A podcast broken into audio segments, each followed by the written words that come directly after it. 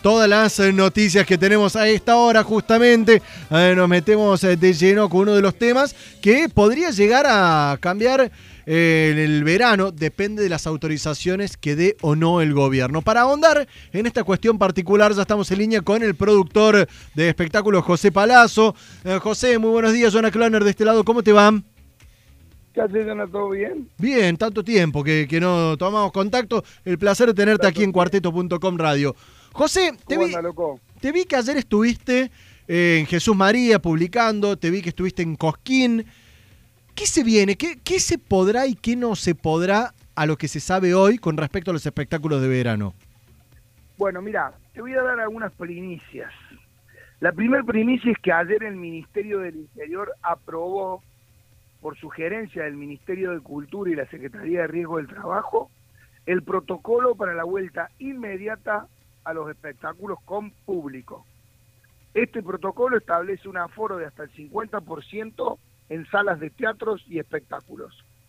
¿Salas de teatro y espectáculos es también aire libre? Por supuesto. Aire, aire libre y cerrados. Bien. Y con varios formatos. El protocolo establece un formato de butaca, un formato de burbujas, un formato de distanciamiento social con un máximo del 50% de la capacidad.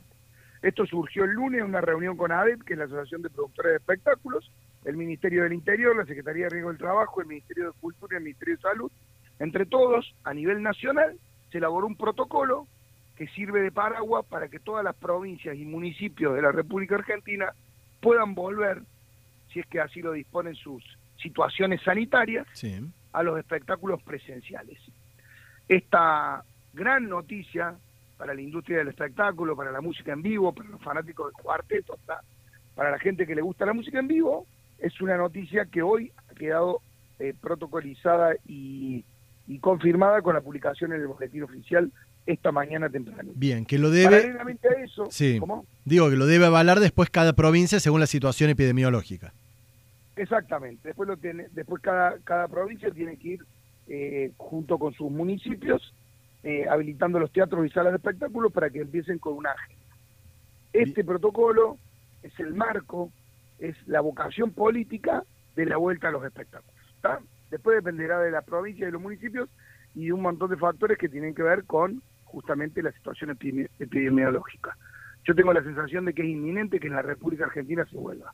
Ya volvió Salta, ya volvió Mendoza, vamos a esperar qué sucede con, con nuestra querida provincia eh, para la vuelta a los espectáculos. Por otro lado, yo venía trabajando, hice un relevamiento durante un tiempo de los distintos eh, anfiteatros que tiene la República Argentina al aire libre para desarrollar un proyecto y proponerle a muchos artistas argentinos de distintos estilos musicales que tengan un ámbito donde tocar durante el verano con medidas de seguridad y distanciamiento.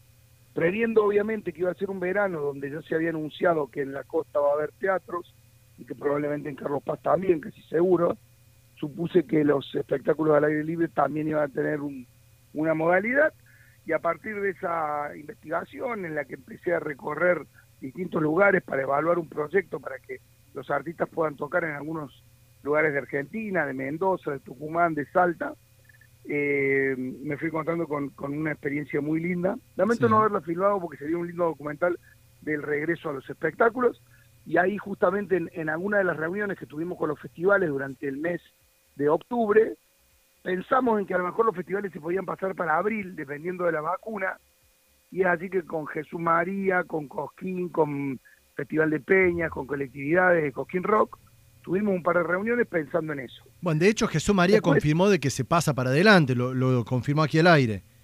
En sí, sí, sí. Nosotros no, el, el digamos, el Cojín Rock también se pasa para adelante, no se puede hacer en febrero y vamos a depender de los plazos de la vacuna. O sea, no va a haber Cojín Rock en febrero, vamos a depender de los plazos de la José, vacuna. ¿cómo? Contraria es la situación, perdóname, de Cosquín Folklore, porque Eso te iba a preguntar. el anfiteatro que tienen ellos es un anfiteatro modular que les permite eventualmente eliminar butacas, cumplir con los protocolos de distanciamiento social.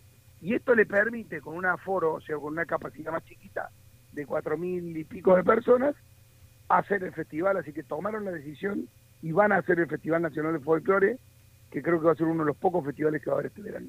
Eh, tal cual, eso que lo anunciaron, justo te iba a preguntar por ese por esa cuestión en particular.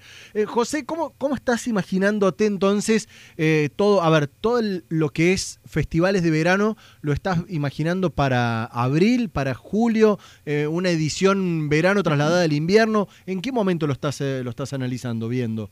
No, no, nosotros tenemos, obviamente que nuestra situación era cancelación del Cosquín y hacer nuestro próximo Cosquín cuando esté la vacuna, ya sea en el 2022, 2023, no sé cuándo. Después con los anuncios de que la vacuna se iba a poner en diciembre, que sinceramente no lo sé, porque siento por ahí que anuncian cosas, pero que después no eh, vienen contra, contra órdenes o contra información. Sí. A partir de la llegada de la vacuna y los plazos que eso establezca, que no los conozco porque no me dedico a eso, nosotros pensaríamos en un cosquín si la vacuna se empieza a poner en diciembre para abril, y si la vacuna no se puede poner en diciembre y se pone más para mediados de año, va a ser directamente en el 2022. No podemos hacer un Cosquín Rock como tal, eh, con las características de esta pandemia, y no lo podemos hacer porque no podemos garantizar el distanciamiento social porque atentaría en contra de la experiencia de lo que es vivir un Cosquín Rock. Claro, o sea, repetir el Cosquín, digamos, la, la, edición online, pura y exclusivamente online, no, no está en los planes. No están los planes. Los planes son hacer otro tipo de espectáculos durante el verano con la productora nuestra de espectáculos y desgraciadamente el primer Cosquín Rock va a ser el 29, 30 y 31 de julio en la ciudad de Málaga, en la localidad de Fuengirola. Después en agosto haremos México, septiembre y octubre haremos Uruguay y Paraguay y recién en el 2022 haríamos el Cosquín Rock. Salvo que la luz de esperanza de la vacuna nos ilumine durante los meses de diciembre, enero y febrero y en el mes de abril podamos volver a cierta normalidad. Estamos hablando con José Palazzo, productor de espectáculos. Consultarte cuando decías de, de, eh, de, recorrer, de mirar cuáles lugares podrían ser eh, aptos para espectáculos. Me quedo pensando en Córdoba. Me imagino que se habrá puesto el teatro griego en la discusión, se habrán puesto qué otras locaciones. No, es que no es solamente locaciones al aire libre, porque el nuevo protocolo establece indoor y outdoor, porque de hecho tiene un hincapié muy importante en la presencia de actores arriba del escenario, la vuelta al espectáculo. Yo creo que el, cuarteto tiene grandes chances de volver de manera muy, muy, muy pronta, quizás para el mes de diciembre. ¿Con el formato burbuja?